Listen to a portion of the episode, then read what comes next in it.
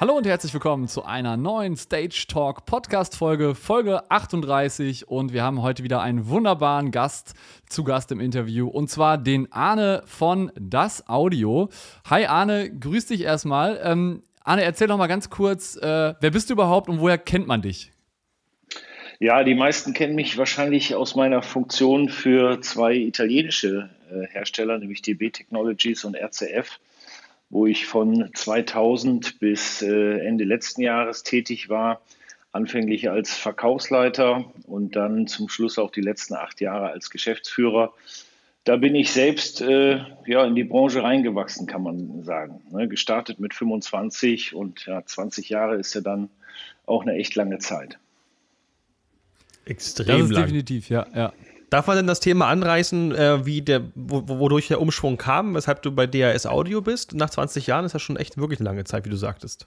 Ja, klar. Also ne, es ist halt, äh, ich bin äh, nicht freiwillig gegangen sozusagen. Ne? Also ähm, hat sich aber das Management der RCF Group, also ein genauer Grund wurde mir gar nicht genannt, aber wie das dann halt immer in solchen Gesprächen ist, wenn man dann einem Mitarbeiter nach 20 Jahren äh, äh, mitteilt, dass man nicht mehr mit ihm weiter zusammenarbeiten möchte, dann sind das ja nicht immer so ganz einfache Gespräche und dementsprechend war das jetzt auch nicht extrem ausführlich. Gab jetzt auch im Vorfeld keine großen äh, äh, Punkte, wo ich jetzt sage, daran ist es gescheitert. Ich mhm. denke, ähm, ne, Corona hat vieles, hat vieles so ein bisschen in unserer Branche durcheinandergewürfelt und hat auch viele äh, ja, zum Nachdenken gebracht, wie es jetzt weitergeht. Ich denke, dass, äh, dass das Management in Italien, insbesondere mein langjähriger Chef Arturo Vicari, einfach ein paar andere Ideen im Kopf hat für die Zukunft, die er vielleicht mit mir nicht äh, umzusetzen sah oder wie auch immer. Und äh, dementsprechend hat man sich dazu entschieden. Ne, ist natürlich sehr bitter nach 20 Jahren. Und äh, auch wenn man so eine Firma halt von der Pike aufgebaut hat, äh, ist das nicht, nicht leicht, aber das sind halt ja, Entscheidungen, die man dann einfach akzeptieren muss. Ich hatte damals einen Facebook-Post gemacht irgendwie, da habe ich halt auch geschrieben, äh, ich habe viele Entscheidungen in der, in der Firma und in der Gruppe erlebt in 20 Jahren natürlich. Und äh, die meisten davon zum Vorteil der Firma und äh, auch zu meinem persönlichen Vorteil. Und äh, ja, dann gab es jetzt mal halt eine Entscheidung, die nicht zu meinem Vorteil ähm, war. Na, aber das ist halt so in dem, in dem Bereich und das ist Wahnsinn, weil ich kenne auch so viele Leute, die eben äh, RCF benutzen, RCF haben und die eben dementsprechend auch dich kennen, weil das ja immer über so ein bisschen über deinen Tisch läuft auf jeden Fall. Und mhm. ähm, ich, ich bin sowieso der Meinung, erst so in den letzten zehn Jahren ist ja wirklich RCF hier richtig etabliert worden. Also da habe ich zum ersten Mal so richtig stark wirklich mitbekommen und das muss ja dann automatisch ähm, aus deinen Fingern, Fingern gekommen sein. Sonst wäre das ja, glaube ich, nicht so hier aufgeblüht. Und viele haben mir auch übrigens gesagt, ich habe ja vorher auch ein bisschen gesprochen, man hat ja auch dieses, die Facebook-Posts und allgemein so einen Artikel mitbekommen, was da so ein bisschen passiert ist. Also zumindest recht oberflächlich. Und äh, viele kannten dich auf jeden Fall und wussten, dass auf jeden Fall, ja, der Arne dafür verantwortlich ist, dass das Zeug auf jeden Fall hier auch so etabliert war. Aber mhm. ich sag mal persönlich so, es ist halt immer ultra schade, aber immerhin gibt es halt auch neue Türen, die sich dadurch öffnen. Jetzt bist du ja bei DAS Audio und da würde mich wirklich ganz stark interessieren, wie es dich dahin geführt hat. Naja gut, ich meine, nachdem das dann passiert ist, musste ich mich natürlich erstmal ein paar, paar Wochen und Monate sammeln, aber wer mich so ein bisschen näher kennt, der weiß auch, äh, ich kann jetzt nicht irgendwie extrem lang die Füße äh, hochlegen, auch wenn man nach 20 Jahren natürlich irgendwie finanziell ein bisschen äh, abgesichert ist mit Abfindung und so, hätte ich durchaus mal ein Jahr lang die Füße hochlegen können. Und es wäre jetzt ja während Corona auch irgendwie eigentlich eine gute Zeit dafür gewesen, aber das ist einfach nicht so, ist einfach nicht so mein Ding irgendwie. Und ich habe mich dann halt einfach Anfang des Jahres mal äh, wirklich vor den Rechner gesetzt, habe das Internet angeschmissen und mir halt Gedanken gemacht. Ja, was kann eine gute Aufgabe für mich sein? Und am Ende, es gibt international gesehen eine ganze Reihe an, an Lautsprecherherstellern, ähm, die, die international sehr gut unterwegs sind, aber hier in Deutschland nicht so richtig weit vorne. Ich will da jetzt keine, keine Namen nennen, aber da würden mir innerhalb kürzester Zeit fünf Marken direkt einfallen irgendwie. Und bei dieser, bei dieser ganzen äh, Recherche und so bin ich dann halt auch bei, bei Das Audio auf der Website gelandet. Und klar, man kannte die, die waren auch wirklich die letzten 30 Jahre durchgehend jedes Jahr in Frankfurt mit einem Stand vertreten und so. Aber im Detail kannte man sie halt dann doch nicht. Und ich war halt ähm, sehr überrascht, wie sie sich entwickelt haben, sowohl vom, vom Portfolio aus äh, als auch wie sie sich darstellen. Und äh, schon bei den Texten auf der Webseite habe ich so das Gefühl bekommen, Mensch, die haben einen sehr realistischen und guten Blick auf den Markt und vor allen Dingen auch auf die Kundschaft und so. Und habe denen schlussendlich einfach eine E-Mail e geschickt. Hallo, hier bin ich. Äh, das und das habe ich die letzten 20 Jahre gemacht. Bin auf der Suche nach einer neuen Herausforderung. Und so ging das dann langsam los. Bin dann auch 14 Tage später unter noch relativ harten Corona-Bedingungen ähm, im Februar dann mal nach Valencia geflogen. Und ja, das war auch, war eigentlich auch eine ganz interessante Situation, weil ich saß dann so im Flieger, habe dann so überlegt, okay, wie jetzt zum Beispiel Italiener funktionieren, hast du jetzt so ein bisschen kennengelernt die letzten 20 Jahre. Auch zwei unterschiedliche Firmen ja äh, am Ende. Ähm, wie so ein deutscher Hersteller funktioniert, da kann man sich noch am einfachsten ein Bild von machen, weil man so von der, von der Mentalität am dichtesten dran ist. Äh, aber wie funktionieren denn jetzt Spanier eigentlich? Also da hatte ich überhaupt mhm. gar, keinen, äh, gar keine Vorstellung und war dann halt echt total positiv überrascht äh, nach dem ersten Tag, äh, was für eine piekfeine, super durchstrukturierte Fabrik die da stehen haben. Ähm, äh, das war einfach total positiv. Ne? Und du wurdest da auch gut aufgenommen in das Team. Ja, klar. Ach, also ne, ich meine, viele kennen das Audio äh, vielleicht so ein bisschen von der Marke her, aber die meisten wissen ja auch, die letzten zehn Jahre hat das hier nicht wirklich stattgefunden in Deutschland. Und für die war ich am Ende dann auch äh, ja wie so ein Geschenk, äh, was vom Himmel fällt, weil die sich halt seit vielen Jahren schon Gedanken gemacht haben, Mensch, Deutschland, wichtigster Markt in Europa, wie kann man da mal wieder irgendwie ein bisschen Fuß fassen und haben äh, über Jahre nicht wirklich eine Lösung äh, gefunden, weil es ja auch einfach so ist, dass es kaum noch ähm, kaum noch äh, größere Pro-Audio-Vertriebe gibt in, in, in, Deutschland. Und wenn, mhm. dann sind sie meistens mit, mit gewissen Marken doch sehr stark verbandelt. Ne? Und dementsprechend. Ja, ja, ich weiß genau, was du meinst und mir fällt da auch sofort jemand ein. Aber ähm, am Ende zaubert das einen schon ein gewisses Lächeln ins Gesicht, wenn die dann so sagen, da ist jemand vom Himmel gefallen, genau so was brauchen wir gerade. Dementsprechend kann ich mir auch vorstellen, wie das da abgelaufen ist. Ähm, naja, ich kenne DS vor allen Dingen ja dann auch noch in einer der, der größten Krisen, die unsere Branche je erlebt hat. Ne? Ja. Also du, du, sitzt da, du sitzt da irgendwie äh, im Januar oder Februar und hast schon Monate mit Corona und Umsatzeinbrüchen von was weiß ich wie viel Prozent hinter dir und kriegst dann plötzlich äh, eine E-Mail, wo sich eine, eine neue Tür öffnet. Das, das fanden die natürlich auch super spannend, keine Frage. Ich glaube, man wird darüber auch noch die nächsten Jahrzehnte in den Berufsschulen sprechen gerade im Fachmanagement, was da so passiert ist. Ähm, ja. Ich kenne DRS-Audio doch schon eine ganze Weile, auch wenn, genau wie du schon sagst, man kennt das irgendwie, aber doch etwas im Hintergrund. Ich weiß nur, dass zum Beispiel der Laurin Schaffhausen da sehr viel drauf liegt, muss ich sagen. Der hat mir damals gesagt, als er eine Installation gemacht hat, dass er das äh, Material preis-leistungsmäßig super gut findet und dass die auch, wenn man da irgendwelche Sonderwünsche nochmal hat, echt immer drauf eingehen. Und äh, der Arne ist jetzt praktisch dafür da, das hier auch in unserem Lande zu etablieren.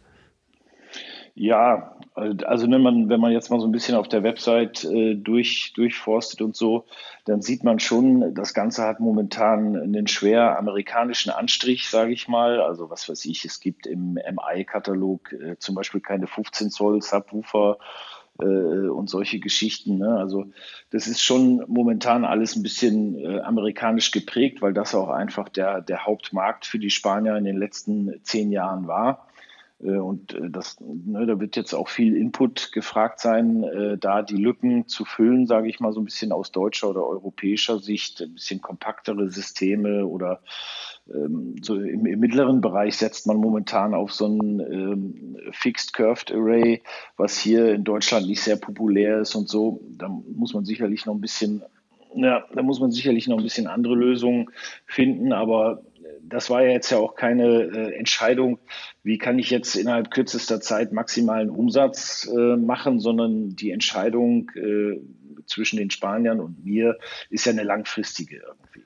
Ne? Ja. Und äh, dementsprechend wird man jetzt halt dann nach und nach gucken, äh, dass man die Lücken, die da, die da einfach sind aus, aus unserer Sicht, dass die dann gefüllt werden ist ja, ist ja auch für, für, für das Audio eine, eine gewisse Investition in die Zukunft. Und ich glaube, das ist halt, wie du schon, vorhin schon sagtest, vom, vom Management von denen ja auch schon sehr eine sehr gute Entscheidung zu sagen, komm, wir investieren da jetzt. Und auch klar, durch die Corona-Zeit ist natürlich die, die, die Branche gerade ziemlich in Anführungszeichen am Boden. Ähm, da wirklich jetzt zu sagen, komm, wir machen da jetzt was, äh, finde ich, find ich sehr löblich. Und ich glaube, dass sie da mit dir, mit dir auch genau den, den richtigen, die richtige Person gefunden haben, um sowas aufzubauen. Und ähm, was mich jetzt nochmal interessieren würde, was machen denn die das Audio-Lautsprecher so besonders im Vergleich, vielleicht im Vergleich zu vielleicht anderen Marken? Naja gut, also ich, ich sag mal so, ich habe ja durch diese sehr lange Historie bin ich ja auch, was das Produktdesign oder die, die Machart der Produkte angeht, so ein bisschen äh, geprägt, sage ich mal. Also DB und RCF sind beides Marken, die sehr stark auf aktiv gesetzt haben. Das auch schon relativ früh. Also ich habe hab definitiv noch äh, die Phase mitgemacht, äh, wo ich sag mal sieben oder acht von zehn Kunden äh, der Meinung waren, nee, ich möchte keinen aktiven Lautsprecher, ich möchte meine Elektronik immer am Boden sozusagen stehen haben. Und das hat sich ja doch die letzten äh, 20 Jahre extrem gewandelt, weil viele Leute einfach den, den Vorteil aktiver Lautsprecher erkannt haben. Und das war zum Beispiel ein wichtiger Punkt, ähm, den die Spanier ähnlich sehen. Man hat dort zwar fast alle Modelle bis auf die Line-Array-Systeme äh, auch als passives, äh, als passive Variante, was daran liegt, dass ähm, das in Südamerika das tatsächlich auch immer noch so ist, dass sehr viele Leute auf passiv äh, schwören. Äh, aber grundsätzlich der Fokus liegt auf, äh, auf aktiv. Und am Ende ähm, ne, sind das einfach wichtige Punkte. Ich kann jetzt nicht nach 20 Jahren, wo ich äh, jedem erzählt habe, dass äh, aktiv ein großer Vorteil ist, kann ich nicht hergehen und sagen, nee, ich habe mich versehen, jetzt ist doch äh, passiv geiler oder so. Also es waren natürlich einfach A, so von, von der Grund-DNA erstmal Punkte, die gut passten. Und ähm, ich bin weiterhin äh, auch aus meiner Erfahrung heraus der festen Überzeugung, dass man nur, also gerade in die Zukunft gesprochen, dass man nur äh, erfolgreich sein wird, wenn man die wesentlichen Komponenten eines Lautsprechersystems äh, selbst entwickelt und selbst fertigt. Weil diese, ähm, diese Geschichte zum Beispiel als kleinerer Hersteller sich dann bei, bei äh, OEM Herstellern mit Verstärkern und Processing äh, zu bedienen, der bedingt dann ja, dass ich mich in einem zukünftig ganz wichtigen Punkt, nämlich die Konnektivität und, und äh, die digitale Kontrolle eines Lautsprechers, äh, einfach auf eine Ebene runterbewege, die am Ende ganz vielen zur Verfügung steht. Also jeder mit ein bisschen Geld kann ja dann hergehen und, was weiß ich, bei Lab oder sonst wo einen OEM-Verstärker mit DSP und der entsprechenden Software dazu kaufen und kriegt dann damit auch seine Lautsprecher äh, relativ gut äh, und schnell an den Start. Aber ich denke schon, dass, dass der Wettbewerb im Lautsprecherbereich zukünftig noch mehr halt über Software und DSP und äh, auch, auch digitale Funktionalitäten entschieden wird. Und wenn man sich da unterscheiden will im Wettbewerb, dann musst du das halt irgendwie selber machen.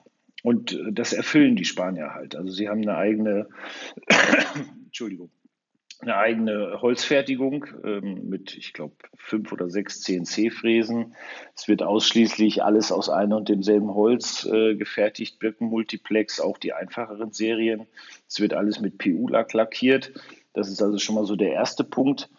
Dann ein ganz wesentlicher Teil bei einem Lautsprecher sind natürlich die Chassis. Und auch hier äh, sind sie dann einer der wenigen mittlerweile, die eigene Chassis entwickeln und auch eigene Chassis fertigen.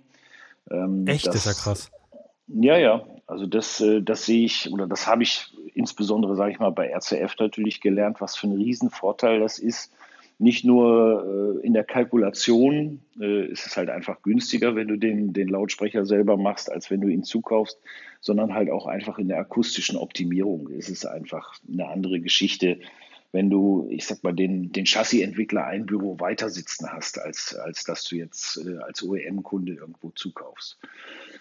Und am Ende ähm, dann der nächste Punkt halt Elektronik. äh, habe ich ja gerade schon gesagt, das sehe ich als, als, als äh, essentiell für die Zukunft. Darüber wird der Wettbewerb entschieden. Ähm, machen sie halt auch vieles selber. Ähm, also ich, der Kern eines Endstufenmoduls, der kommt zwar äh, momentan immer von einem Zulieferer, das sind dann die, ich die üblichen. Ich habe gerade den Amp offen, man sieht auch so ein bisschen, was es sein könnte. Aber das, wenn es das ja, ist, was das, ich denke, ist es eins der besten, die es überhaupt gibt. Ja, das ist kein Geheimnis, was da drin ist. Also wir, momentan verwenden wir drei verschiedene Hersteller. Das ist äh, PowerSoft, äh, Pascal, mhm. Pascal MC Square, nicht, ne? Ob das jedem was. Nee, Pascal ist, ähm, das sind ehemalige Leute von. Ähm, nee, nee, Pascal kenne ich. Ich meinte gerade die dritte. Ähm, es sieht nach MC Square aus. Ähm, Na, MC Square haben wir nur bei den 19 Zoll Endstufen als OEM. Ja, genau, die meine ich, dieses, ja, ja, ja. die System-Amps. Nee, aber ich meine jetzt die, die Endstufenmodule von den Aktivlautsprechern, die sind dann, ich glaube, der dritte Hersteller ist noch Hypex. Das ist dann der dritte. Ähm, mm, das heißt, ja, ne, kennt man. das Kern-Endstufenmodul kommt halt von einem Zulieferer, aber die Umgebung, also zum Beispiel das Inputboard dann mit dem DSP und den Anschlüssen, ähm, das machen die Spanier dann wiederum selbst. Ne, und damit ist halt auch entschieden, äh, wir haben jetzt gerade letzte Woche im, im Rahmen der, der Infocom eine neue Steuerungssoftware vorgestellt, die heißt Alma. Ähm, ne, und das ist halt genau das, was ich meine. Man macht die Software selber, man macht die DSP-Architektur selber und hat damit dann entscheidende Punkte, wo man sich im Zweifelsfall im Wettbewerb unterscheidet. Ne. Mhm. Ja, und das Ganze halt in einer äh, echt sehr schicken Fabrik. Ach so, sie machen sogar auch im, im Zubehörbereich vieles selber. Das heißt, die einzelnen Metallteile, die man jetzt für einen Flugrahmen, Wandhalter oder was auch immer, das wird auch äh, zugeliefert. Aber die Endmontage vom Zubehör zum Beispiel machen sie auch selbst. Und äh, ich habe, wo ich dann hier die Firma gestartet habe, habe ich irgendwie mit allen möglichen Ersatzteilen und so weiter rund 900 Artikelcodes in die, in die Warenwirtschaft äh, importiert und davon waren oh gerade oh mal, ja, das ist jetzt nicht so viel, aber, aber davon waren gerade mal 70 Stück, die nicht äh, made in Spain waren.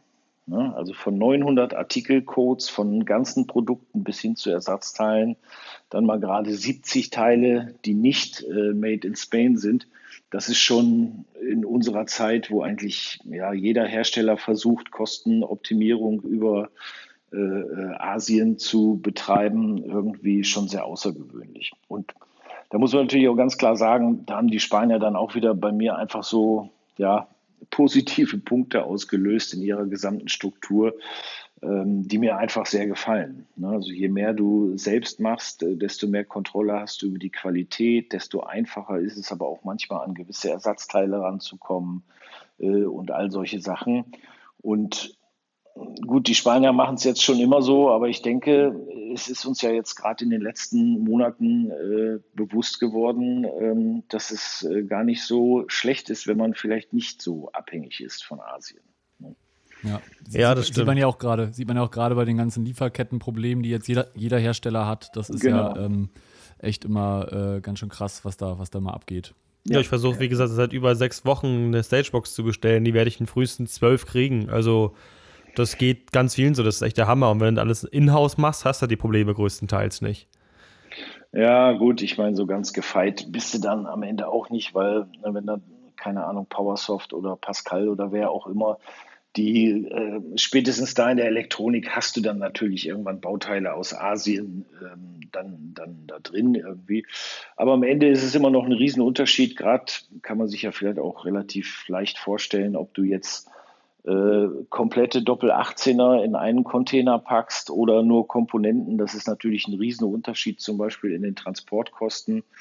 Ähm, ich denke, das ist auch ein Thema zukünftig, äh, was die Nachhaltigkeit äh, betrifft, ähm, ne, dass man mhm. einfach, einfach nicht immer irgendwie alles quer äh, durch die Welt schippert und so. Und das sind einfach Punkte, wo, wo die Spanier ja gute Tugenden haben und wo sie dann auch ganz klar hier und da sagen, nee, können wir nicht. Ne, also wenn ich dann um die Ecke komme und sage, ah, ich brauche jetzt hier aber für keine Ahnung, für einen großen Musikalienhändler in Deutschland brauche ich jetzt unbedingt eine Aktivbox für 300 Euro, ähm, dann sagen die Spanier halt zu mir, du, das, das können wir nicht, dazu müssten wir irgendwie OEM irgendwas zukaufen aus China.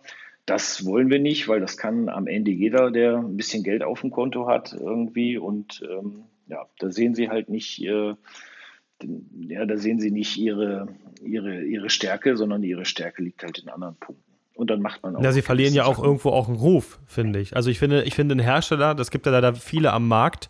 Ähm, ich finde es auch, ich sehe es als großen Fehler an, einen Markennamen für eine komplett willkürliche Produktsparte zu verwenden. Also von ganz billigen Billigplunder bis zum High-End-Lautsprecher. Da gibt es ja. leider wirklich einige Marken, die man so kennt, die wirklich beides bauen, von ganz schlecht bis wirklich gut. Mhm. Halte ich für einen großen Fehler, weil man immer nie weiß, an welchem Punkt im Markt die Marke wirklich gerade steht und sie wird sich nie wirklich, vor allem in der Pro-Liga, etablieren können, wenn man das macht. Und ich finde mhm. den Zug von DAS da eigentlich ziemlich korrekt zu sagen, nee, wir wollen das nicht, das ist nicht unser Anspruch, das ist zu günstig und vor allem ist es nicht in-house und das wollen wir nicht. Und das finde ich auch richtig und deswegen sollte man entweder eine Zweitmarke aufmachen oder es einfach lassen. Und ich finde tatsächlich, zumindest aus äußerlicher Sicht meistens sogar gut zu sagen, nee, wir lassen das und konzentrieren uns lieber auf unsere Sachen, die wir gut können. Und das halte ich für sinnvoll. Ich habe auch gerade nebenbei mal nochmal, auch wenn man schon mal die eine oder andere Box gesehen hat, nochmal ein paar Sachen aufgemacht. Und äh, auf jeden Fall hat DAS auch so Detaillösungen, die ihm sehr gut gefallen, dass er zum Beispiel ein Aktivbass auch vorne Zugang hat für Signal und Strom. Mhm. Und halt nicht nur hinten, das äh, vermisse ich bei vielen Boxen, die sogar passiv sind, weil sie aktiv immer ein bisschen schwerer zu bauen ist, auch nach vorne zu holen. Und das, sie wissen anscheinend auf jeden Fall auch, was sie tun und reagieren auch auf Kundenwünsche.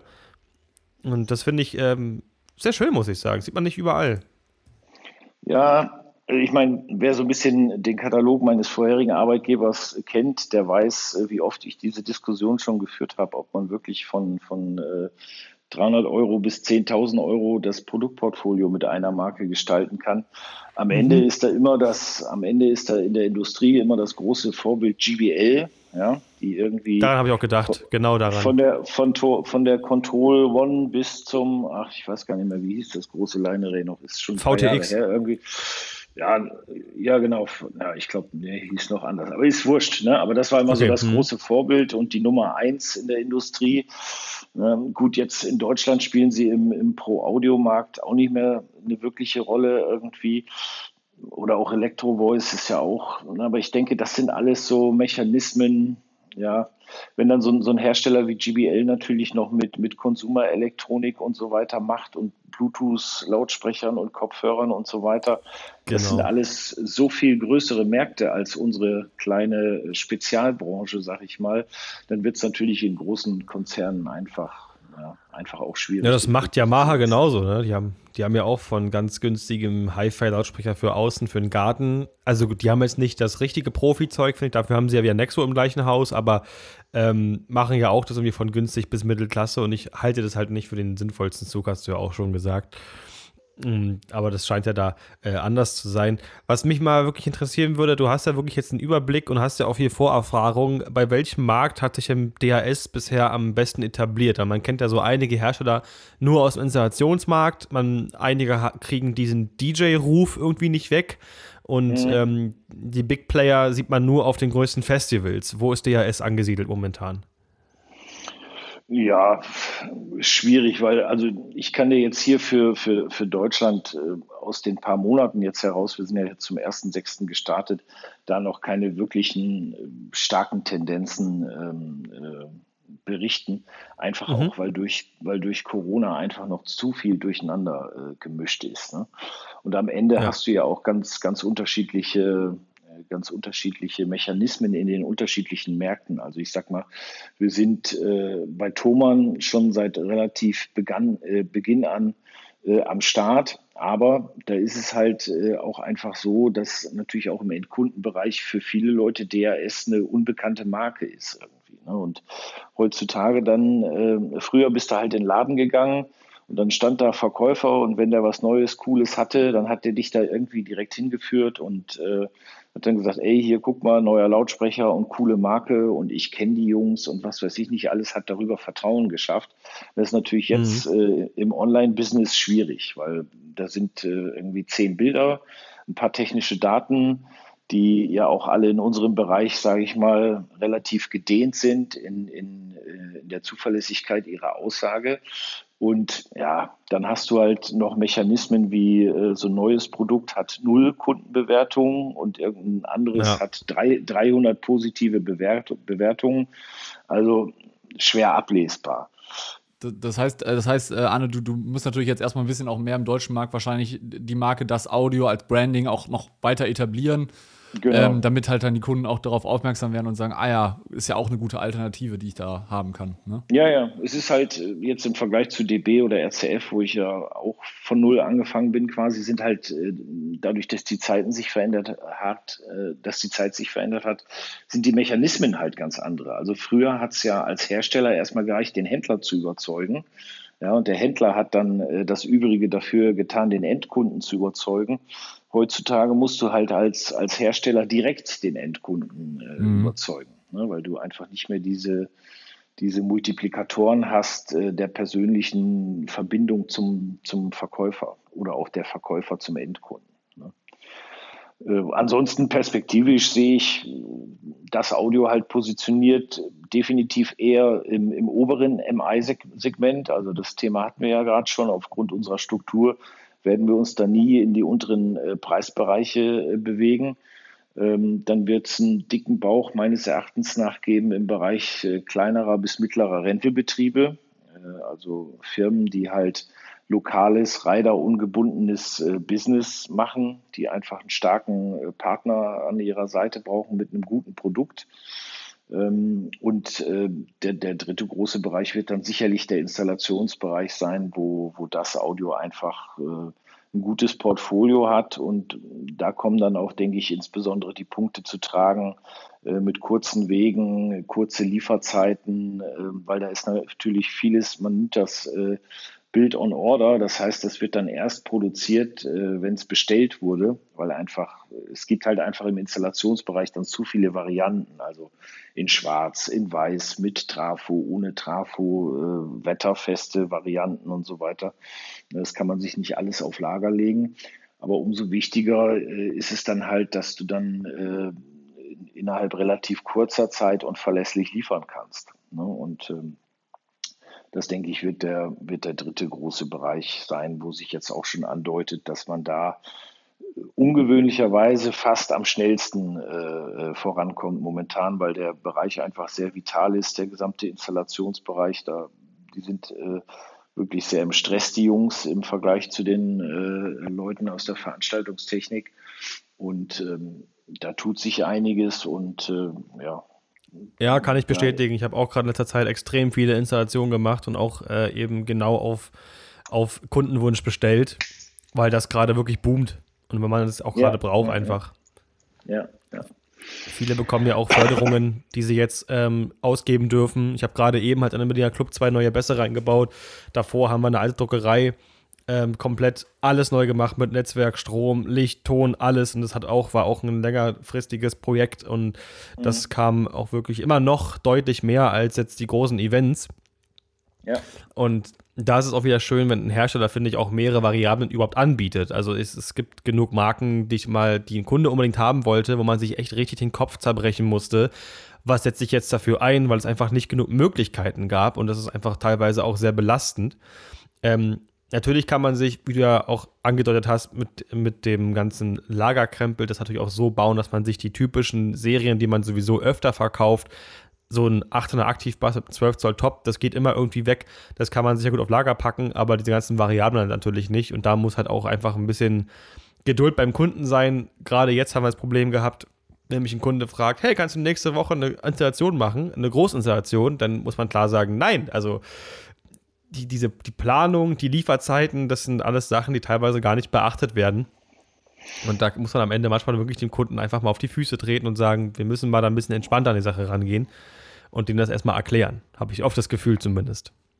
Ja, gut, momentan äh, haben das alle so ein bisschen mitgekriegt, äh, dass es überall Lieferprobleme gibt, aber ich kann dir auch aus der Zeit davor berichten, dass du schon gemerkt hast, dass durchs Online-Shopping äh, und, und, dann, und durch diese ganzen schnell, schnellen Lieferungen, dass sich auch im B2B, auch für wirklich große und, und, teurere Geschichten, so ein bisschen so die Erwartungshaltung bei den, bei den Leuten schon äh, implementiert hat. Also, ne, weil mhm.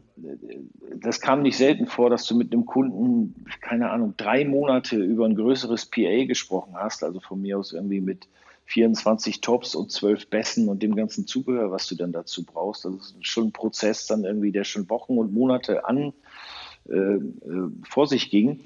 Und dann am Ende klingelt montags das Telefon und äh, ja, wir machen den Deal. Äh, und dann fragst du, ja, wann willst du das denn haben? Ja, am liebsten bis Freitag irgendwie.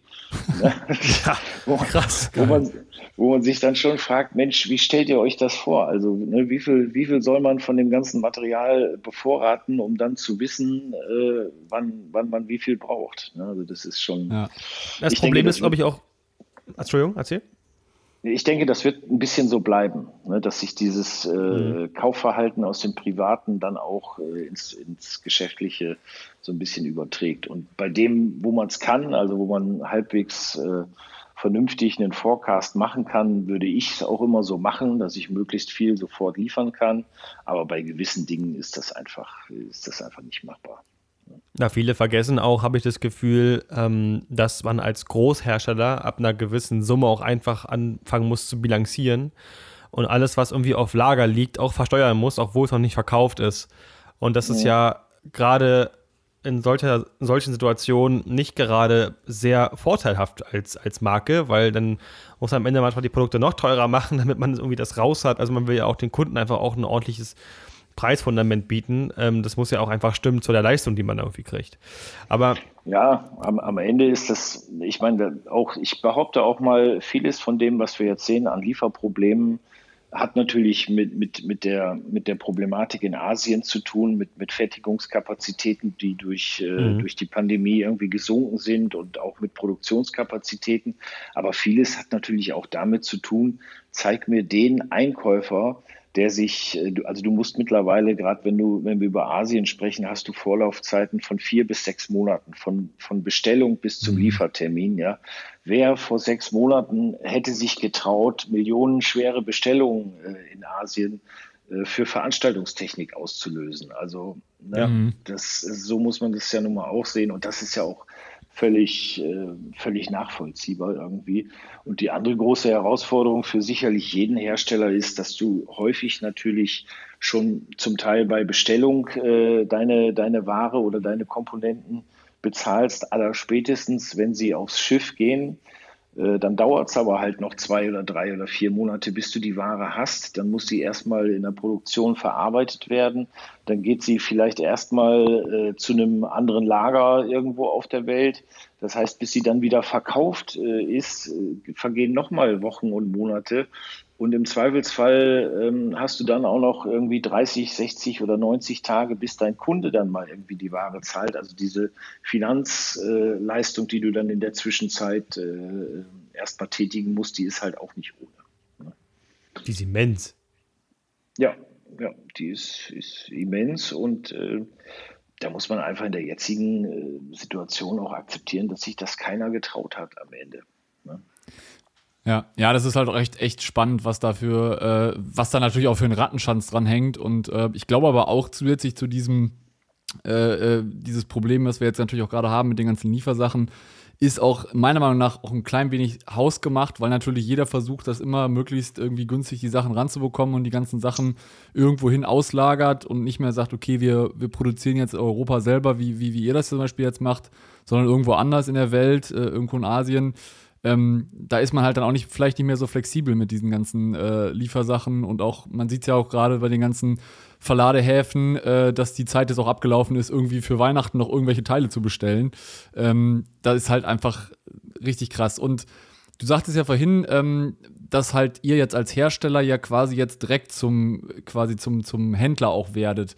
Ähm, siehst du das als, also welche Vor- und Nachteile siehst du da, dass ihr quasi als Hersteller jetzt die Sachen direkt an den Endkunden vertreibt? Nee, da hast du mich falsch verstanden. Also das wird, ah, okay. ähm, das wird in unserem Fall nicht passieren, dass wir das direkt an den mhm. Endkunden mhm. vertreiben. Ich muss nur jetzt äh, direkt den Endkunden schon erreichen, sage ich mal, in, in, mhm. meiner, in meinen werblichen Aktivitäten. Äh, es reicht halt nicht, das war ja der Vergleich zu früher, wo es erstmal gereicht hat, den Händler zu überzeugen. Äh, weil, der, ja. weil der Kunde halt in den Laden gekommen ist. Also das ist, das sehe ich einfach als einen großen Unterschied. Ich muss halt äh, die Marke jetzt nicht nur im Handel etablieren, sondern direkt im gesamten Markt. Das ist halt einfach eine, eine ganz mhm. andere Aufgabe als früher. Ne? Mhm. Ja, klar.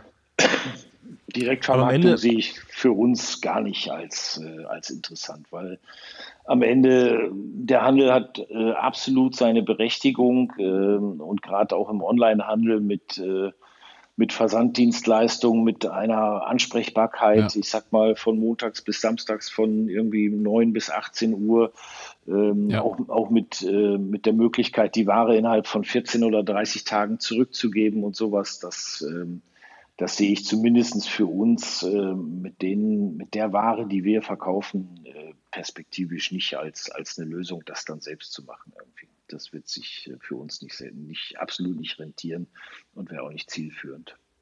Ja, wahrscheinlich müsste man sich auch einfach eine riesen Infrastruktur noch irgendwie daran schaffen und das ist wahrscheinlich auch nicht immer wirklich rentabel, wenn es ja sowieso, wie, wie du andeutest, Vertriebe gibt, auf die man sich verlassen kann und die diese Arbeit für einen professionell abwickeln können. Ich meine, dafür gibt es die ja auch.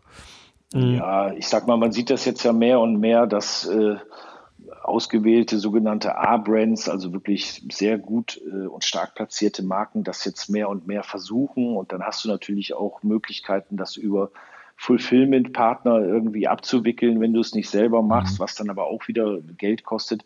Am Ende stelle ich mir die Frage, naja, wenn ich jetzt mein, mein Mikrofon dann in Webshop A, das Kabel dazu in Webshop B und das Stativ dazu in Webshop, Webshop C bestelle, ist das jetzt wirklich äh, so ein riesiger Vorteil äh, für mich als Endkunde? Ich glaube nicht. Also mhm. Ne, ja. ich möchte doch dann irgendwie eine Bestellung auslösen, eine Lieferung haben und dann vor allen Dingen auch mal einen Ansprechpartner äh, haben, der mir irgendwie hilft, wenn es brummt und wenn es unklar ist, was jetzt die Ursache ist für das Brummen. Ne? Also ich denke, wir kennen das ja alle so ein bisschen aus dem Computerbereich. Äh, es ist ja manchmal schon ein Problem, wenn du die, wenn du die Hardware und die Software von zwei unterschiedlichen Quellen kaufst, äh, weil wenn du dann ein Problem hast, dann ist es immer keiner von beiden, der genau. für das Problem verantwortlich ist. Es ist immer der andere. Ja, genau, genau. An uns ja. kann es nicht liegen. Aber, genau, aber genau trotzdem wollen ja die Kunden wahrscheinlich so ein gewisses Hands-on haben. Es gibt ja so einige Shops, die auch anbieten oder die so einen großen Demoraum haben. Gibt es denn Möglichkeiten, auch DRS-Lautsprecher in Deutschland vorzuhören, falls da jemand mal Interesse haben sollte?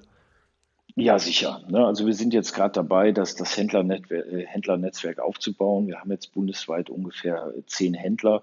Die sind halt in, in unterschiedlicher Größe, aber äh, die meisten davon haben halt auch einen, einen vernünftigen Vorführraum wo, sage ich mal, so ein bisschen das Basisprogramm vorhanden ist. Ansonsten äh, alles andere. Wir haben einen relativ umfangreichen Demo-Stock von allen möglichen Systemen. Äh, dann kann man halt auch mal was hinschicken. Ähm, dass der, dass der Endkunde das testen kann. Ähm, und perspektivisch, ich kann dir jetzt noch nicht genau sagen, wann das Budget reicht, aber ähm, diese Nummer mit, mit einem Hersteller-Showroom, die halte ich äh, für, für sehr wichtig in, in der heutigen Zeit irgendwie. Und das wird sicherlich auch, wenn nicht nächstes Jahr, dann aller spätestens übernächstes Jahr äh, bei uns Einzug halten.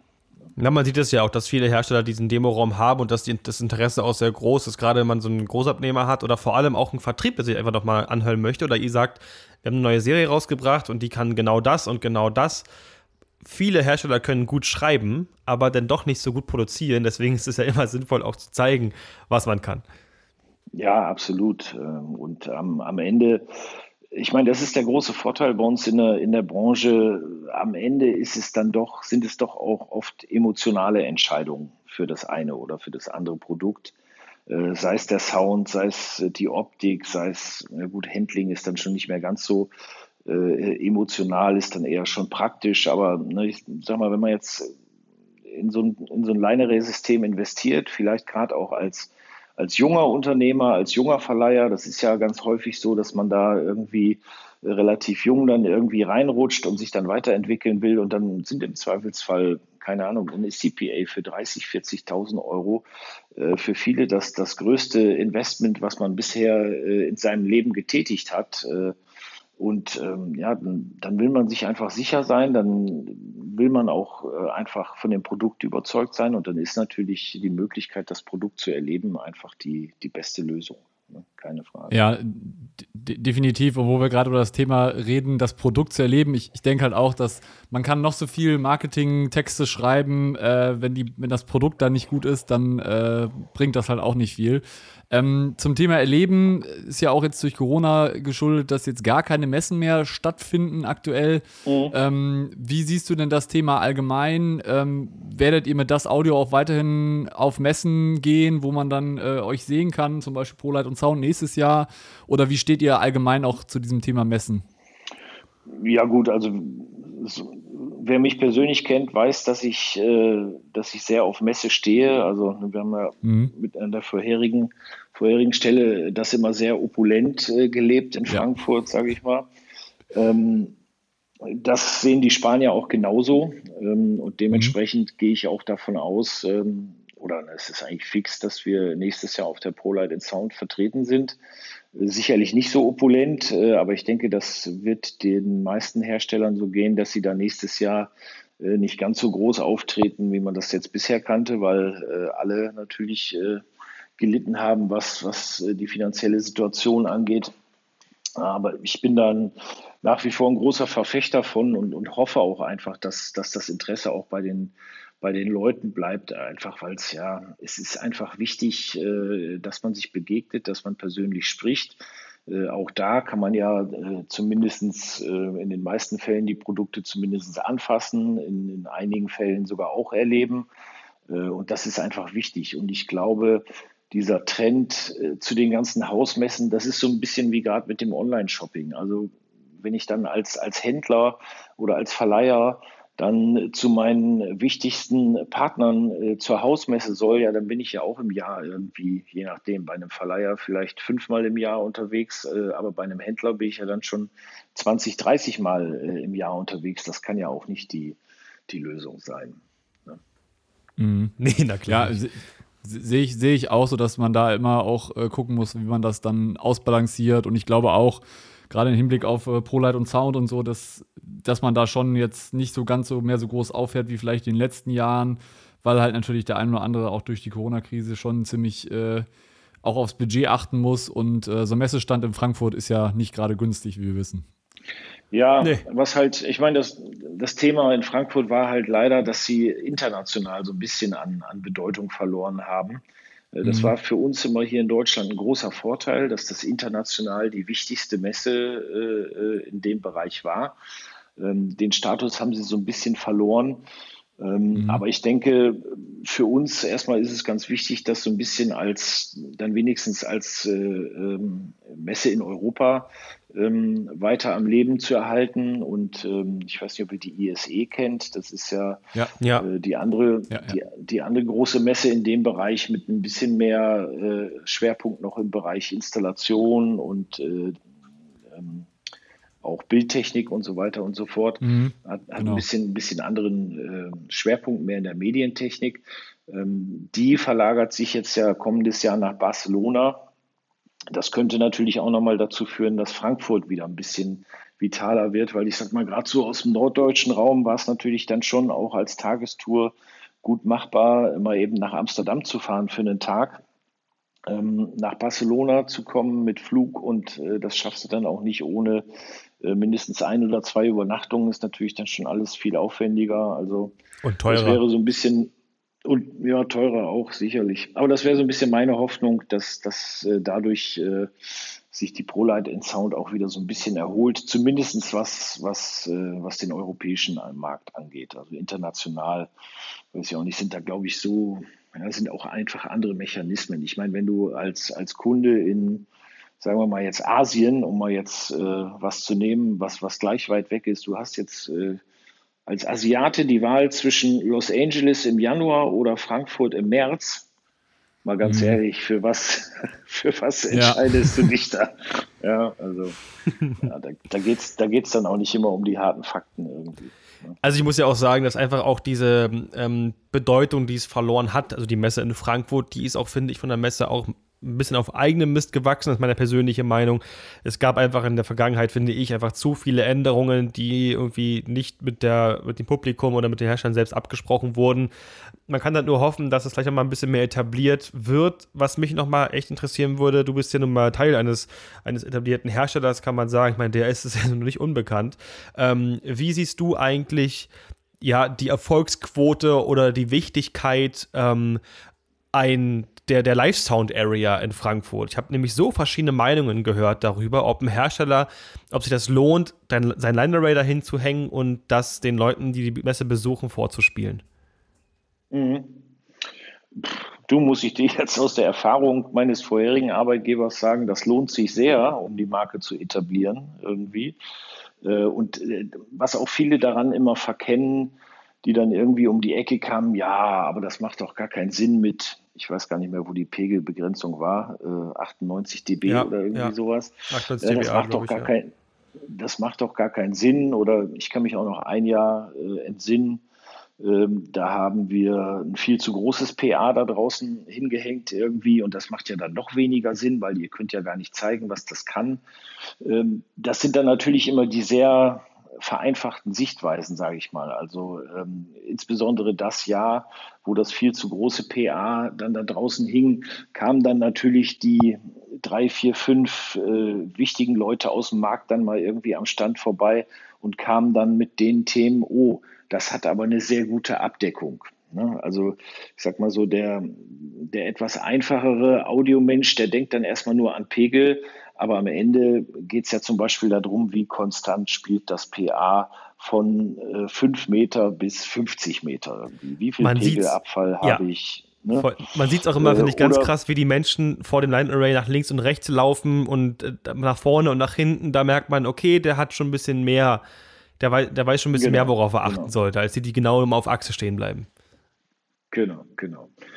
So, und dann der Rest hängt dann davon ab, äh, was ich daraus, was ich daraus mache. Also für mich war es immer ausgeschlossen, jetzt in diese, äh, in diese normale Live-Sound-Arena ähm, zu gehen, weil da hat mir grundsätzlich schon nicht gefallen, wenn ich zwei Minuten zu spät zur, zur Demo komme, äh, weiß ich überhaupt gar nicht, was da jetzt gerade läuft. Ne? Also das war ja Stimmt, über Jahre. Ja ich weiß gar nicht, ich glaube dann 2019 oder 2018 schon haben sie dann wenigstens mal irgendeine kleine LED-Wand daneben gestellt, wo du dann sehen konntest, was gerade läuft. Äh, und dann musst du dich natürlich auch von den ganzen Bedingungen äh, ja, mit den anderen so ein bisschen einigen, wie die Abstände sind, wie die Bässe aufgestellt sind, dies, das, jenes. Ähm, und ähm, wer so ein bisschen die Situation kennt, weiß ja auch, dass, dass, dass da ähm, an, an vorheriger Stelle äh, dann auch relativ viel Wert auf visuellen Content gelegt wurde, weil wir einfach, äh, und das zählt auch leider für uns Audiomenschen, wir nehmen dann doch unsere Informationen auch zu 80 Prozent übers Auge auf und nicht übers Ohr irgendwie. Ja, und dementsprechend ist, denke ich, dann auch eine, eine, eine, visuelle Präsentation parallel zu der Vorführung relativ, das, äh, relativ wichtig. Irgendwie. Das hat schon mal gut funktioniert. Also ich finde sogar, was ich halt auch ganz, cool fand, ist zwar jetzt irgendwie altes Geplänkel von damals, sage ich mal, aber ich finde trotzdem cool, dass auch zu den verschiedenen Systemen, die gezeigt wurden, immer noch mal so SGM P5-Lampen oben drauf waren, die angefangen haben zu blitzen, damit man weiß, welches, welche Banane spielt jetzt eigentlich. Mhm. Das fand ich ja, immer ganz, ja, ganz, ja. ganz cool gelöst, muss ich sagen. Oder Cousin, das glaube ich, ist auch egal.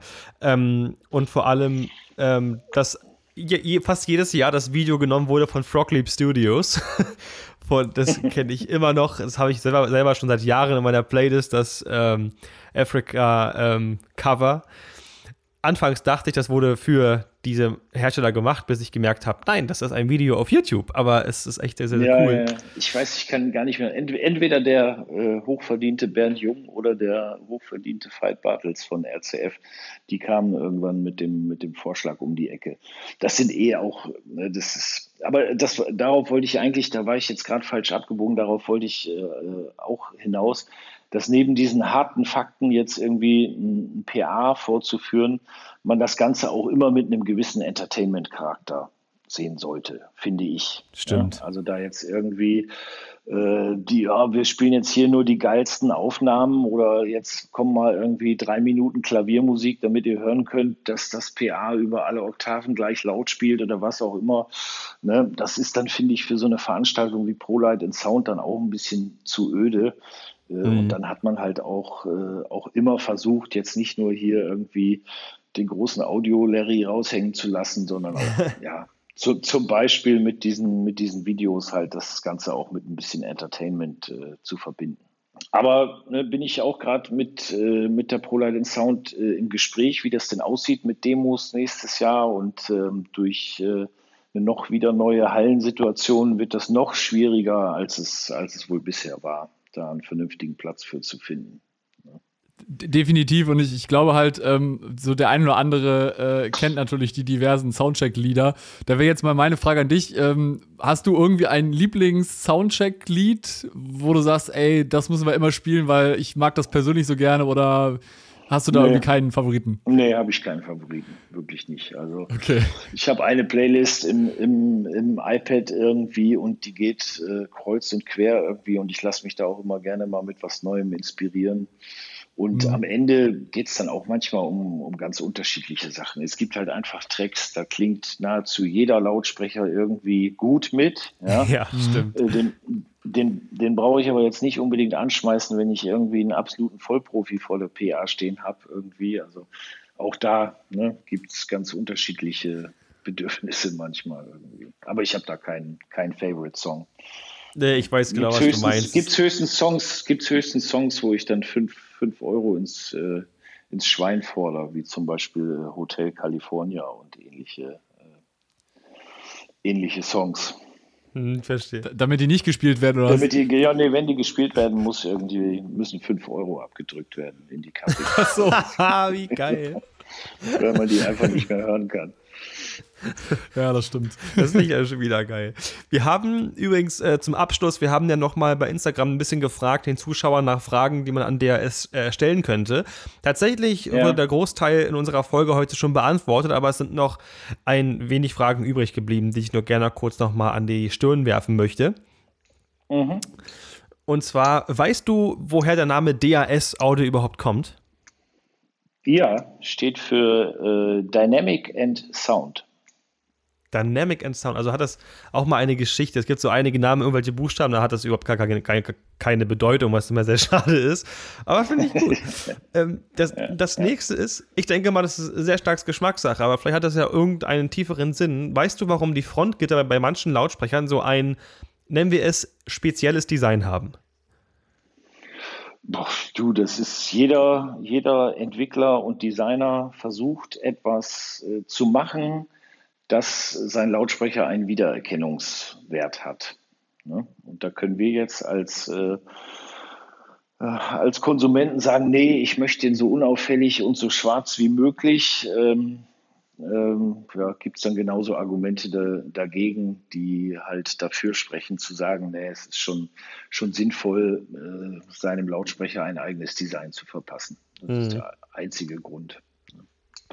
Also weil es einem selbst gefällt. Ja, nee, das ist doch, das ist doch eigentlich ein äh, guter äh, Abschluss. Ich, ich bedanke mich recht herzlich für diese großartige Podcast-Folge, dass das geklappt hat, Arne. Also vielen Dank und dass du auch hier offen über die Themen geredet hast. Ich glaube, da gibt es wirklich einige einige Zuhörer, die das sehr interessiert hat, was du hier heute ähm, Freunde gegeben hast, vor allem, weil du ja auch absolut kein Unbekannter in unserer Branche bist. Gut, dann danke genau. ich euch für das nette Gespräch. Genau, und, und wenn ihr weitere Informationen zu das Audio wissen wollt, wir haben auch nochmal alles in den Show Notes verlinkt. Ähm, und äh, wer weiß, vielleicht äh, kommt der ein oder andere von, eu von euch ja auch nochmal auf der ProLight und Sound vorbei und äh, schaut sich das ganze, äh, das ganze Equipment von das Audio auch nochmal äh, in real an. Ähm, ich denke mal, Arne, wenn da auch irgendwie einer Interesse hat, kann man da sicher bestimmt auch mal direkt auf dich zukommen, wenn man irgendwo mal Probe hören möchte. Ja, Gibt es da bestimmt auch genug klar. Möglichkeiten. Einfach eine E-Mail schreiben oder auf Facebook oder irgendwo oder auch anrufen. Ist zwar unmodern geworden, ne, aber anrufen nee, ich auch drauf. super. ja. Und äh, dann wird man in jedem Fall äh, eine Lösung finden. Großartig. Definitiv. Ja, dann vielen lieben Dank und wir hören uns bei der nächsten Folge und äh, Arne, dir noch einen schönen Tag. Ja, Macht's gut. Auch. Ciao. Ciao. Tschüss.